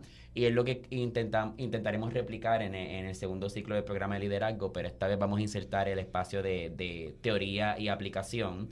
So, eh, vamos a tener, por ejemplo, un tema de, de organización y comunicación digital, pero nos gustaría que ese para qué o luego que sea la aplicación con una organización de base comunitaria donde la corte va a crear y ayudar a llenar una necesidad para esa para esa para esa organización a través de la organización. So, sí, no para nosotros es bien importante que no se quede solamente todo en teoría, sino que qué vamos a hacer luego, que vamos que cómo esta corte puede entonces entender que es viable o que no se tiene que quedar en el imaginario, que podemos mover esa esa esa idea a una acción. So, la escuela apuesta mucho a eso y también siempre teniendo conciencia con ese lente antirracista, porque hay niveles, ¿verdad? El racismo sistémico, como dije anteriormente, ha permeado nuestra, en nuestra vida. Y entonces, tener esa conciencia de que tenemos que organizarnos, pero también tener esa idea de la, del antirracismo es muy crucial para la escuela. Porque sí podemos tener organizadores comunitarios y, políticos, pero ¿de qué vale si no estamos respondiendo a al menos uno de estos, de estos asuntos, que en este caso el nuestro sería racismo sistémico? Eh, eso es lo que la escuela aspira y, y, celebra mucho y, prioriza lo que es el luego que y, mantener esa conexión, ¿verdad? Esa cohorte. Y eso es, eh, bueno, excelente lo que traes. Eh, lo que lo más que resaltan desde la desde la escuela que es eh, el antirracismo y, y, la inclusión de nuestras comunidades afros y, y, todas nuestras comunidades no afroboricuas. Y es como me hace pensar por qué no esa información de qué manera no la, no la podemos tener accesible necesariamente eh, cuando vamos a evaluar ¿no? Eh, las candidaturas, cuando la, hemos podido evaluar por, por género, estamos tratando de evaluarlas ¿no? por, por juventudes, por, por, razón de edad, pero también ¿no? el componente racial es muy importante que, que se pueda desarrollar y que se pueda eh, incluir ¿no? activamente en todas las solicitudes para que la ciudadanía ¿no? esté, esté al tanto de sus líderes les representan. Y hablando un poquito ¿no? de, representatividad y transparencia, me gustaría ¿no? que, que Isel nos cuente un poco más ¿no? sobre los proyectos que se están desarrollando desde Sembrando Sentido. Entiendo que hay uno que es sobre los contratos, ¿no? Cuéntanos un poco de los sí, Definitivo. Bueno, contratos en ley empieza eh, nuevamente desde la perspectiva que en la contratación pública donde el mayor riesgo de corrupción está y donde podemos perder hasta 3 mil millones de dólares anuales. Así que es donde tenemos, ¿verdad? Sobre todo reconociendo el mecanismo y, la prioridad de la agenda eh, política en la actualidad en pro de privatizar, eh, pues definitivamente asegurar una contratación coherente eh, y, e íntegra, pues es esencial. Así que nosotros comenzamos transparentando los datos de eh, de diferentes plataformas de contratación. Ahora hemos podido, la versión que está actualmente pública en contratosenley.org aumenta la transparencia aún más del 350% en comparativa con el registro de contratos de la oficina del Contralor, ¿verdad? Así que ya eso te da una vista mayor, puedes saber de dónde origina ese contratista, si es donante político, si es una de esas corporaciones nuevas que ya tiene millones de dólares en contratos, entre muchas otras cosas que si tienes decretos contributivos como la ley 22, ¿verdad? Si eres uno de esos famosos eh, beneficiarios, eh, pues te puedes enterar a través de contratos en ley. Eh, pero no, no solo trabajamos los datos, trabajamos en entender y conocer el sistema, las debilidades de las estructuras de gobernanza que tenemos hoy que permiten estos riesgos y que viabilizan y a veces hasta protegen la corrupción, ¿verdad? Que es nuestro otro eje eh, medular de, de lo que hace Sembrando Sentido. El beneficio de este trabajo es que por un lado, ¿verdad? Pues crea conocimiento, pero por el otro permite que ahora trabajemos con comunidades, que trabajemos con jóvenes, que trabajemos con periodistas. Y no pasan, no pasan dos días sin que yo reciba una solicitud para ayudar o darle la mano en algo a alguien a fiscalizar. Algún proyecto puntual en una comunidad, alguna inversión, alguna venta de una escuela, eh, la extensión del tren urbano, un sinnúmero de temas que se traen todos los días por diferentes grupos que están preocupados sobre el uso de los fondos públicos y que reconocen que pues a través de nuestro de nuestros esfuerzos pues podemos ayudarles, darles la mano a fiscalizar y compartir las herramientas y los conocimientos que hemos desarrollado para que todos lo utilicen, ¿verdad? Que esa es la otra cara de, de la moneda. Así que eso ahora lo estamos viendo en menos de un año con una una subvención de fondos de acceso a la justicia, de Fundación Fondos de Acceso a la Justicia, podemos pudimos comenzar a ofrecer talleres de acceso a información, talleres de monitoreo y fiscalización de contratos y la mesa de ayuda, ¿verdad? Que es donde nos llaman, nos piden ayuda para fiscalizar, para entender qué está pasando con un gasto puntual y entonces poder ellos tomar decisiones sobre que viene después, ¿verdad? ¿Cómo accionamos sobre esto? Si hay un riesgo, si hay, un, si hay, si hay alguna preocupación. Y una de las cosas que se ha traído mucho, que, que, creo que es un buen puente también de lo que he escuchado, es el tema del impacto y de cómo, cómo eso se ve en la práctica, ¿verdad? En el día a día, en los diferentes grupos que tenemos y la carencia de datos sobre impacto. Eh, que existe actualmente. Entonces, a raíz de eso es que estamos comenzando un nuevo esfuerzo para hacer lo mismo que hemos hecho con los contratos, pero con los fondos federales. Queremos centralizar estos fondos, estamos trabajando junto al Censo, junto a Comercio Federal, eh, PolicyLink, entre otros que se han unido a esta, a esta lucha, para ver cómo podemos crear una plataforma coherente donde no solo le sigamos el tracto a los fondos, sino que entendamos cuál es el impacto final y a quiénes beneficia y a quiénes perjudica la inversión de estos fondos. Y ya que tú hablas de cómo eh, el impacto y que las personas puedan entender qué es lo que sucede, eh, cómo tú relacionas ¿no? lo que es que la ciudadanía esté eh, atenta y al tanto y fiscalizando activamente ¿no? el, el quehacer gubernamental con lo que es la participación ya política y sobre todo de cara ¿no? a, a, a las elecciones, cómo, cómo, tú, cómo se relaciona. Bueno, mi esperanza es que mientras más información tenemos, más eh, activos nos hacemos, además de que sabemos discernir mejor entre lo que nos venden versus lo que necesitamos y lo que queremos. Y eso es una parte bien importante, ¿verdad? Porque no es solo cancelar Luma por cancelar Luma, es entender qué, qué es lo que debe pasar para asegurar que, la, que si se cambia la opción, que si se cambia la estructura, que si vamos a, a otra dirección, esa dirección sea la dirección correcta y la que va a resultar en, lo que nosotros necesitamos, ¿verdad? Eh, y eso es un tema bien importante que sin información, por más frustrados que estemos, es bien difícil entender es bien difícil poder discernir, ¿no? Em, y eso va a ser un elemento crítico para, para, estas elecciones y para las próximas, ¿verdad? Porque nos van a vender un montón de chulerías. Eh, siempre es lo mismo, siempre firman todos los compromisos y luego no pasa nada. Eh, más, yo voto porque no entreguemos compromisos, porque hagamos preguntas, no les regalemos la retórica que usan en sus campañas, no se las regalemos hagamos preguntas sobre los temas y tengamos nuestras respuestas para analizarlas y para compararlos. Y luego obliguemos a monitorear qué pasa, ¿verdad? Con esos compromisos. No los dejemos caer, no, no dejemos eso. ¿Ustedes dijeron que iban a hacer esto? Pues vamos a, vamos a monitorearlo. Eh, continuamente. Eh, eso es súper importante, pero yo creo que mientras más información tenemos, información que es fácilmente accesible y entendible, ¿verdad? Porque no pueden ser datos por datos. Esto abruma a cualquiera. En contratación nada más hay más de 50 portales de gobierno con información de contratos o contratistas. Entonces, claro que teníamos que crear esa mesa de ayuda, porque es que por más que uno aprenda, la verdad es que en un periodista fiscalizando un gasto en particular se puede ir una semana. Eh, entonces, por un lado, pues estamos centralizando, ¿verdad? Estamos haciendo esto mucho más fácil de entender y de encontrar.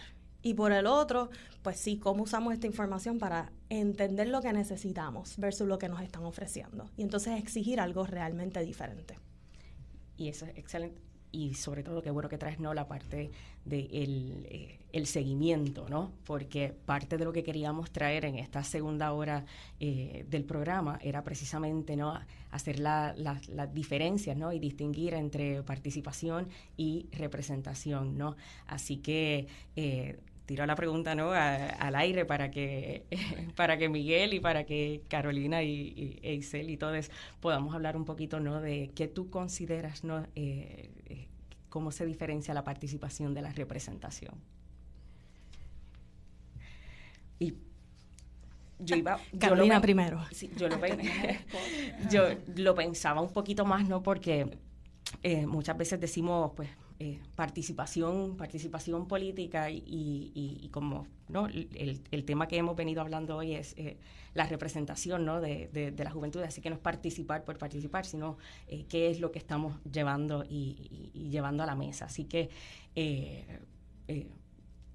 les, les, dejo el espacio ¿no? para, que, para que podamos hablar un poquito de ello.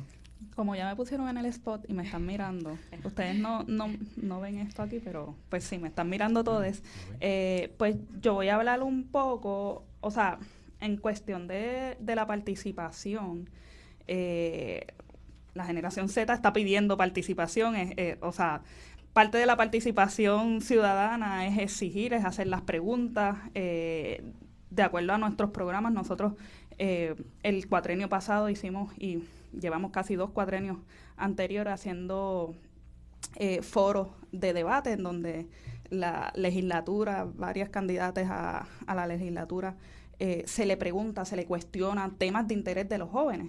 Eh, y estamos pidiendo y estamos eh, exigiendo respuestas ante temas de ambiente, que es uno de los temas más importantes de esta generación, de la generación Z y de la generación eh, millennial. Están pidiendo respuestas con temas del cambio climático, están pidiendo respuestas de inclusión. O sea, jóvenes están estamos pidiendo que haya inclusividad, que haya inclusión y haya diversidad y haya equidad. Y una de las partes eh, que nosotros proveemos la estructura es estos debates donde los jóvenes eh, piden eh, directamente a, a, los candidatos respuestas. En cuestión de la, de la representatividad, eh, yo lo voy a hablar desde el área de, de, la organización. gracias a nuestros resultados, nosotros vamos a cumplir 15 años el próximo año, así que estamos de fiesta. y lo que queríamos también era crear esas estructuras donde los jóvenes se posicionaran. Y tenemos jóvenes, tenemos a Cristian a Cristian Martínez de la Escuela de Liderato eh, del Liderato Comunitario y Político, que es el director ejecutivo. Tenemos a, a aquí presente a Miguel, tenemos a a Brian Rosa, que es el director ejecutivo del IDJ.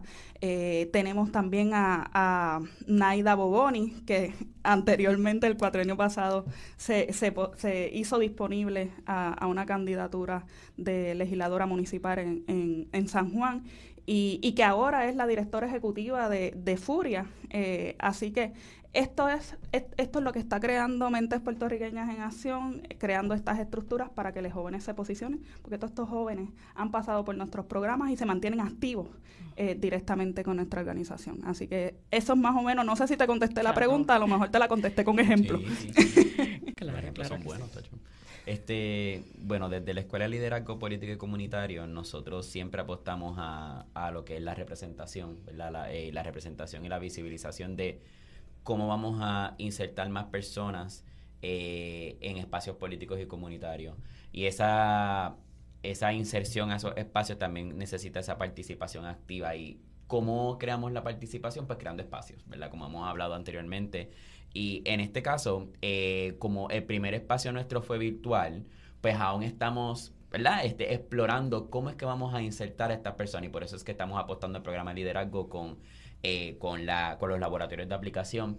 Pero nuestra, nuestra meta siempre ha sido lo que es eh, que, lo, que los jóvenes se vean representados en espacios políticos y comunitarios. Siempre estamos pensando en, en, que las comunidades también hay que, hay que dialogar sobre cómo se ven a estas personas dentro de sus comunidades, quiénes son, quiénes son estos líderes que, que identifican y, y, y, nosotros queremos insertar esos líderes ahí, que conozcan que este líder tiene una, una conciencia, pero también tiene una perspectiva eh, diferente que quizás puede enseñar, puede... Eh, nosotros apostamos mucho al coaprendizaje, eso siempre tenemos las comunidades en mente cuando vamos a, a, participar y a, y a representar, pero sí, nosotros siempre buscamos mayormente lo que es la representación.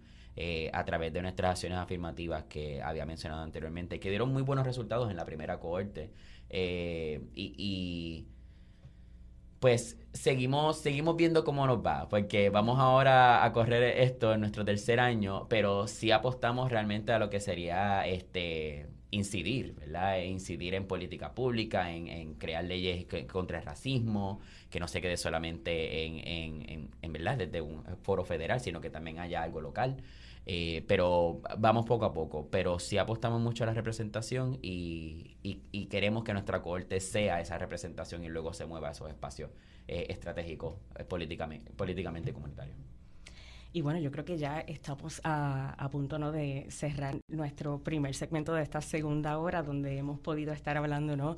Eh, de, la, de la participación, de la representación y sobre todo ¿no? de, de la transparencia y del acceso a la información como ejes centrales en lo que es eh, la participación política de, mujeres, de jóvenes y de liderazgos. Así que eh, con eso en mente les dejo la pregunta para nuestra, nuestra próxima sección donde estaremos hablando un poquito más de cara al proceso electoral de 2024 qué podemos esperar. Así que eh, con eso, esto ha sido ¿no? Voz Alternativa en reemplazo de Marcia Rivera y estamos eh, de vuelta en unos, unos minutos. Gracias. Ahora miren a Sigue prendido.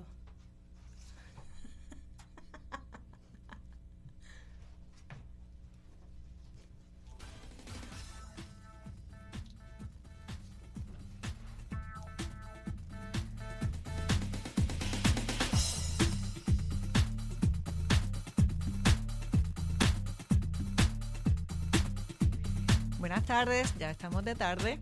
Eh, ustedes están escuchando Voz Alternativa. Les habla Cecil Blondet en sustitución de Marcia Rivera. Hoy hemos tomado el programa para conversar sobre los temas de representación, particularmente de las mujeres y de los jóvenes, pero ampliando también esas voces, no solamente a esos temas, sino conversábamos en la, en la pausa sobre cómo llevamos eso a la acción, ¿verdad? queremos cambios en política pública, queremos eh, acceso, pero después entonces cómo llevamos eso a participar más allá del voto, ¿verdad? Porque muchas veces pensamos que la participación política nuestra la cumplimos cuando vamos a la caseta de votación y ejercemos el voto. Pero para que eso se dé, pues se tienen que pasar múltiples cosas. Y una de las cosas que hemos estado conversando durante la semana ha sido el tema de la representatividad de las poblaciones en los cuerpos directivos del, país. Estamos hablando a nivel público, pero también pasa a nivel privado. La mayoría de los puestos eh, ejecutivos no están necesariamente, no reflejan necesariamente la cantidad de mujeres o la cantidad de personas negras, etcétera, que, em, que estamos representadas en la sociedad. Entonces, esos son temas que tenemos que hablarlos, son temas que no van a suceder de forma orgánica, sino que requiere el pensamiento y requiere una acción afirmativa para acciones concretas que tengan el resultado al cual nosotros queremos tener. Y hay distintos ejemplos que hemos visto en la semana, y aquí voy a conversar esto un poquito con, con Natalie eh, y con Natalie Caraballo, que tiene que ver con cómo lo han hecho en, en otros países, ¿verdad? Y un poco abordamos eso al inicio del programa, someramente, pero hay unos ejemplos bien concretos de cosas que se hacen y a veces nosotros mismos nos espantamos. Hablaba Isela anteriormente sobre el tema de los fondos eh, de los fondos públicos, pues hay una cantidad grande de fondos públicos que va a apoyar a las colectividades políticas. Eh, y tenemos un contralor electoral que se supone que está al pendiente de eh, la inversión privada que se da en eso y también de cómo se hace, cómo se utiliza la inversión pública. Todos nosotros sale de nuestro bolsillo el presupuesto de la Comisión Estatal de Elecciones, etcétera, etcétera. Y pues esos son planteamientos que me imagino que están sobre la mesa eh, cuando hablamos de los contratos, cuando hablamos de participación, cuando hablamos de, de candidaturas. Nada, y traigo eso porque ya estamos al final de la, del programa y esto la verdad que es una conversación bien larga el tema de la representatividad no lo vamos a resolver en un día, no lo, no lo hemos podido resolver en 100 años. Se nos está planteando que la equidad de género, estamos hablando de que son 100 o 200 años más para lograr llegar a ella. Pero en Puerto Rico sí hay opciones, sí hay oportunidades. Y yo creo que eso es lo que estábamos viendo. Eh, hay oportunidades cuando vemos jóvenes como los que han estado conversando con nosotros esta mañana, que se enrollan las mangas y salen a trabajar eh, o se enrollan las mangas, van fuera de Puerto Rico, como fueron la mayoría de los que estamos aquí en la mesa, y regresamos a Puerto Rico a continuar enrollando las mangas, porque queremos hacer que las cosas pasen aquí, que las cosas cambien aquí. Y nada, a mí me entusiasma muchísimo escucharlo. Eh, me da mucha pena que, que, se fue Miguel, pero agradecemos también que estuvo aquí, eh, participó con nosotros sobre el tema de la Escuela de Liderazgo Político y Comunitario. Eh, y como exalumno de Mentes Puertorriqueñas en Acción, o sea, vemos cosas que están pasando eh, y posiblemente, pues, es cuestión de qué hacemos, cómo hacemos. Una de las cosas, ahora no sé si ustedes en Sembrando Sentido están tratando de ver, de visibilizar el tema de la inversión política. Sé que lo hacen a través de los contratos, eh, pero a nivel de las campañas, ¿no? A nivel de la, de la candidatura es muy interesante ese tema. No sé si tú quieres, Isel, hablar de, del particular. Sí, de hecho, hace, hace tres meses estuvimos en un retiro organizado por Open Secrets, que es la organización nacional que trabaja todo lo que es el financiamiento político desde una perspectiva de transparencia. Ellos siguen, y de hecho, si van a la página de Open Secrets, van a Open Secrets Secretos Abiertos, eh, van a poder ver eh, por estado, a quiénes se le está donando más, eh, quiénes son esas corporaciones, qué tipo de industria está donando más, a qué tipo de campaña política. Y, fue un retiro bien interesante porque fue un retiro pequeño, con un, corte bien pequeño para hablar de los proyectos y de los esfuerzos que todos estábamos haciendo y poder idear, ¿verdad? Hacia cómo utilizamos esta información para informar una urgente transformación en el aspecto del financiamiento de las campañas políticas, ¿verdad? Eh, nosotros desde Sembrando comenzamos evaluando esta dinámica eh, respecto a la, a la, contratación y esos contratistas que son donantes políticos eh, y que inciden, y de hecho estamos estudiando muy de cerca cuántos realmente representan del total de las donaciones. y no puedo todavía compartir datos, pero son significativos, ¿verdad? y, y nuevamente, pues trae a la conversación esa representación real de, de, los diferentes grupos, porque si yo soy el contratista o el sector privado el que pongo el billete, pues eh, tengo mucha más influencia sobre la agenda que yo quiera empujar, ya sea la agenda dame un contrato mañana o pasa X regulación, ¿verdad? Eh, y se queda atrás el resto de las comunidades que no tienen ese acceso, que no tienen ese capital y que tienen una urgencia de satisfacer las necesidades, ¿verdad? Que les corresponde eh, y poder ejercer sus derechos. Así que es algo que definitivamente estamos evaluando, que estamos evaluándolo de una manera eh, no solo a nivel archipiélago, sino a nivel nacional, de ver qué podemos y cómo podemos contribuir al discurso nacional, porque inclusive hay muchos límites que sabemos que hay que cambiar a nivel nacional, no a nivel local, ¿verdad? Hay algunas cosas como la prohibición eh, que estamos trabajando junto a Somos Más, ¿verdad? Donde hemos presentado legislación para prohibir que los contratistas puedan hacer eh, donaciones a campañas electorales, ¿verdad? A campañas políticas, eh, pero sabemos que esto es el principio de un largo camino hacia crear un sistema electoral que realmente sea justo, inclusivo y representativo de la ciudadanía y sus necesidades. Sí, a veces nosotros muchas veces hablamos de que eh, tener conflicto de por sí no es malo, necesariamente, ¿verdad? Puede haber un caso en que sí lo sea, pero muchas veces es el tema de la falta de transparencia respecto al conflicto.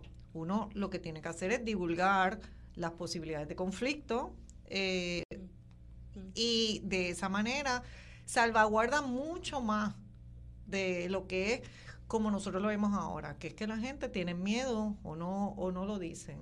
Eh, y tenemos que quitarnos el miedo a los conflictos.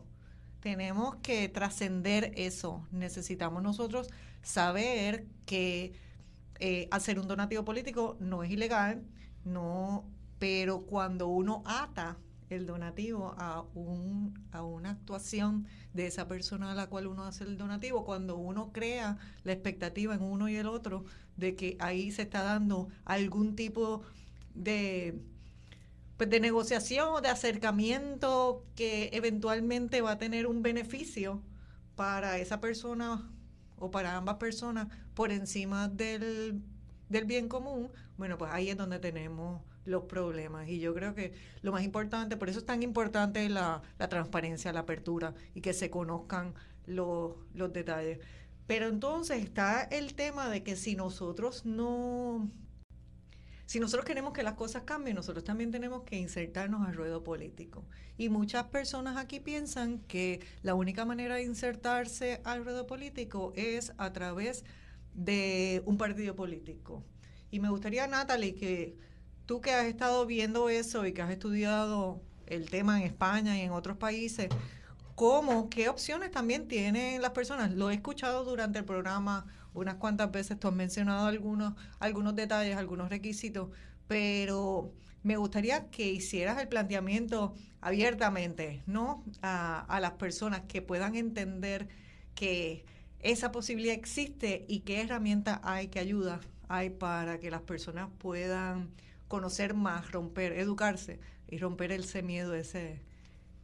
Totalmente, ¿no? Eh, bueno, precisamente ese es el nuevo, eh, con la llegada del nuevo ciclo electoral, ese es el llamado, ¿no? Que estamos haciendo de que esto está abierto para todas las personas, el proceso electoral está abierto para toda la ciudadanía yo de repente llamé a la Comisión Estatal de Elecciones para, ¿verdad? para informarme sobre el proceso para erradicar una candidatura y la primera pregunta que me hacían era ¿a qué partido político pertenece? ¿A qué afiliación política pertenece? Y ya ahí tenemos una primera traba, ¿no? Porque si para eh, poder conocer eh, el proceso para aspirar o erradicar una candidatura es más fácil estar afiliado a un partido, pues ya ahí tenemos una, una traba ciudadana, ¿no? Así que eh, le hacemos un, un, llamado ¿no? a la ciudadanía que quiera eh, eh, enterarse ¿no? Y, y, ver cuáles son esos procesos para erradicar una candidatura, a que se den cita lo que va a ser el primer taller de Proyecto 85, que está pautado para el 21 de octubre, desde las 10 de la mañana, en las nuevas instalaciones de espacios abiertos llamado El Epicentro, para que puedan conocer ¿no? de qué se trata eh, el proceso electoral, más allá de líneas partidistas. Si las personas están afiliadas a un partido político o no, están bienvenidas, pero hacemos un especial llamado de esas personas que en algún momento han considerado una candidatura independiente a que se den cita, ¿verdad?, para que puedan eh, conocer sobre lo que es el proceso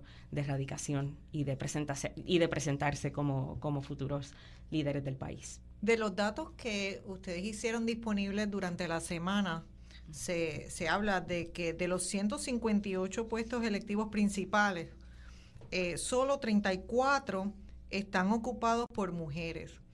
Pero esos puestos de los cuales ustedes hablaban, eh, presumo que son las alcaldías, ¿verdad? El Ejecutivo Municipal, eh, la Asamblea Legislativa, Cámara, Senado, Comisaría Residente y Gobernación. Me imagino que esos son.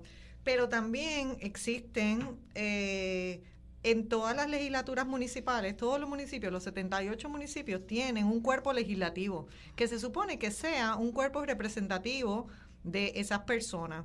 Eh, lamentablemente, la manera en que está estructurado el código municipal no establece un requisito de representatividad tampoco en el cuerpo legislativo municipal.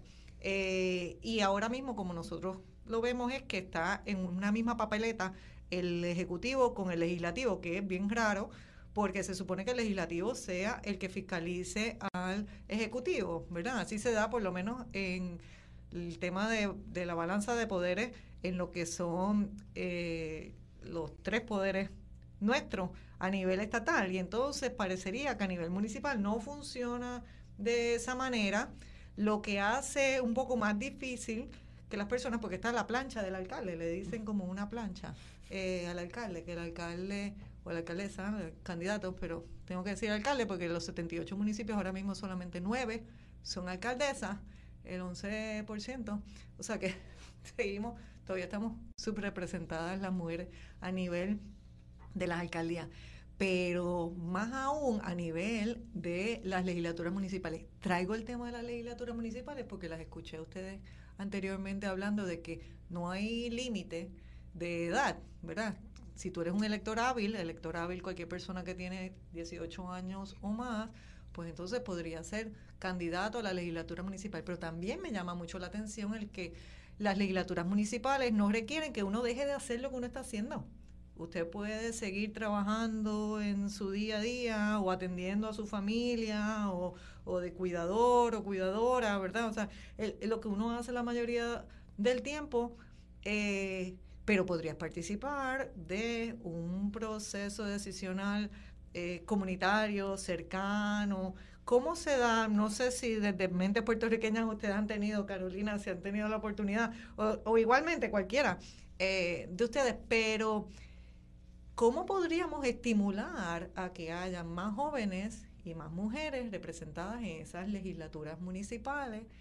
Eh, y podremos nosotros romper en realidad la barrera que representa el voto íntegro y esa papeleta, eh, no quiero decir Goya, pero esa papeleta donde está unida el Ejecutivo con el Legislativo.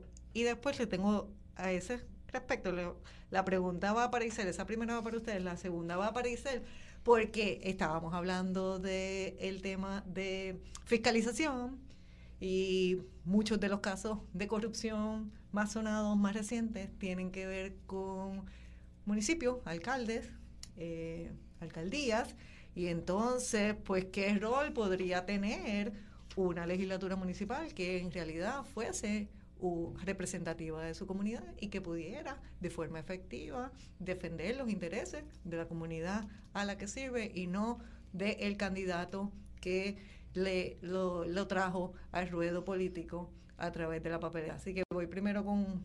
Si me dices a mí, Cecil, yo, yo te diría que lo primero que deberíamos fomentar es que esa papeleta se separe, que los electores y electoras puedan votar por el alcalde y en, y en otra papeleta por sus legisladores y legisladoras municipales, porque lo que muchas veces vemos también es que, y lo que sucede es que los electores y electoras ni saben quiénes, quiénes están no eh, representándoles en sus legislaturas municipales, votan eh, en esa papeleta eh, y ahí se llevaron todos y, las planchas que tú, que tú bien mencionabas, ¿no? Y entonces ya yo considero que ese es hasta uno de los principales retos que tenemos para, para diversificar ¿no? Eh, la composición de las legislaturas municipales. Sí, definitivamente. Eso fue la razón por la cual desde Espacio Abierto construimos la página web que me representa pr.com eh, durante el cuatrienio anterior y continúa vigente donde usted puede poner su código postal y con su código postal va a poder identificar quiénes son sus funcionarios electos, pero no solamente identificar quiénes son sus funcionarios electos, sino también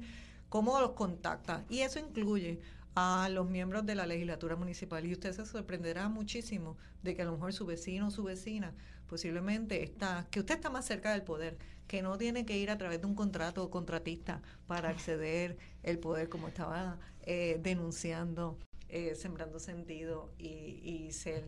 Carolina, no sé si tú tienes una manera en que, porque ahora estaba hablando Natalie de lo que nosotros podemos hacer prospectivamente, cambiar la papeleta no va a ser para esta elección ¿Cómo nosotros podemos lograr que tener más caras de jóvenes en esa papeleta del 2024, ese noviembre del 2024? Bueno, yo creo que, que parte de lo que hace MPA y que ha estado haciendo es crear esas estructuras. Hay que crear las estructuras donde se le informe a, a los jóvenes, donde más allá, yo, yo, no, yo, como dije al principio, yo no te puedo garantizar eh, o decir una estadística de cuánta gente eh, joven va a hacerse disponible, pero sí te puedo, te puedo garantizar que los jóvenes están más conscientes. Así que yo creo que es seguir apoyando proyectos como Proyecto 85 que hace visible eh, la información de cómo, cómo pueden hacerse disponibles a esas candidaturas. yo indicaría más allá también darle la voz a, a las comunidades. O sea, Recientemente hubo un, un reto en mi pueblo, en Vega Baja, en donde eh, la, la legislatura municipal estaba apoyando un proyecto eh, de y él me dirá si era venta o era un contrato con opción a compra eh, de la casona en, la playa de Vega Baja.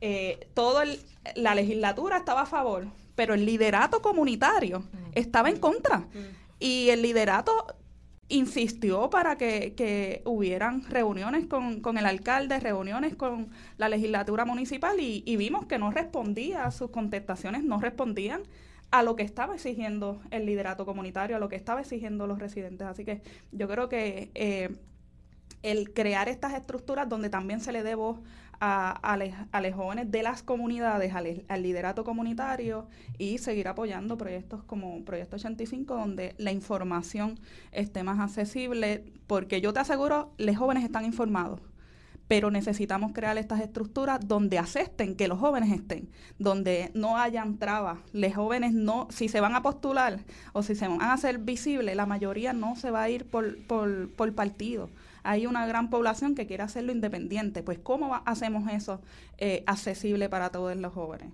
O para la ciudadanía en general, pero en este caso, como estamos hablando de los jóvenes, pues ¿cómo lo hacemos? Ya ahí ya, tú pones una barrera y ¿qué dice el joven? El joven dice, bueno, eh, postularme o hacerme disponible no necesariamente es el todo, pero ahora mismo es el todo. Ahora mismo necesitamos que estén ahí. Así que yo creo que, que una de las cosas, y vuelvo y lo repito, crear las estructuras donde les acepten, trabajar con las trabas eh, que, que se encuentran en el camino y seguir apoyando proyectos donde se visibilice eh, la educación como Proyecto 85 y se visibilice las comunidades. Y el llamado ahora mismo es a que participen como candidatos, sea independiente de partido, pero ya mismo también va a ser a que se inscriban y después va a ser a que voten o sea, aquí necesitamos una participación política mayor de cada uno de nosotros como ciudadanos y ciudadanas. Tenemos que activarnos. No puede ser cada cuatro años, tenemos que hacerlo durante todos los días, pero voy a insistir con el tema de los municipios y la, corrupción, lo que hemos visto recientemente y la posibilidad de que nosotros los ciudadanos a través de esas legislaturas municipales en realidad tengamos un, un mollero más fuerte para evitar las cosas que hemos visto hasta ahora. Bueno, yo diría, primero que todo, participación activa y continua, ¿verdad? Este, según lo que estás diciendo, ¿verdad? Que pasa más allá de un punto en, en el tiempo, eh, sobre todo electoral, que pues donde quizás más nos activamos usualmente, pero claramente no es suficiente. Eh, y, y, me encantaría, antes de contestar esa pregunta, resaltar el ejemplo de la casona, porque creo que no es no celebramos suficiente ni reconocemos suficientemente el poder de la comunidad cuando se une y cuando se moviliza.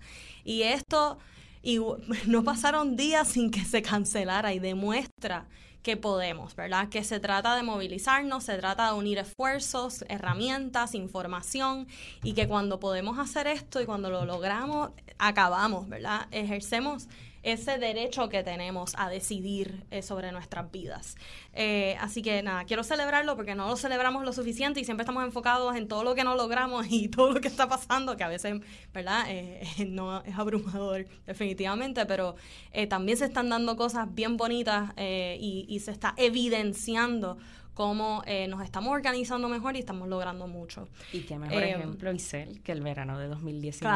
Ahí vimos una victoria increíble de la ciudadanía que se autoconvocó, donde no hubo eh, necesariamente organización o, líderes ¿no? que, que, que convocaran. Fueron un conjunto de grupos, líderes multisectoriales que nos unimos para esa, esa victoria. El hambre y el apetito está es un tema de cómo unimos las herramientas, la información, la gente, para los cuerpos, para que entonces podamos lograr eh, ejercer eh, presión sobre las decisiones que nos afectan.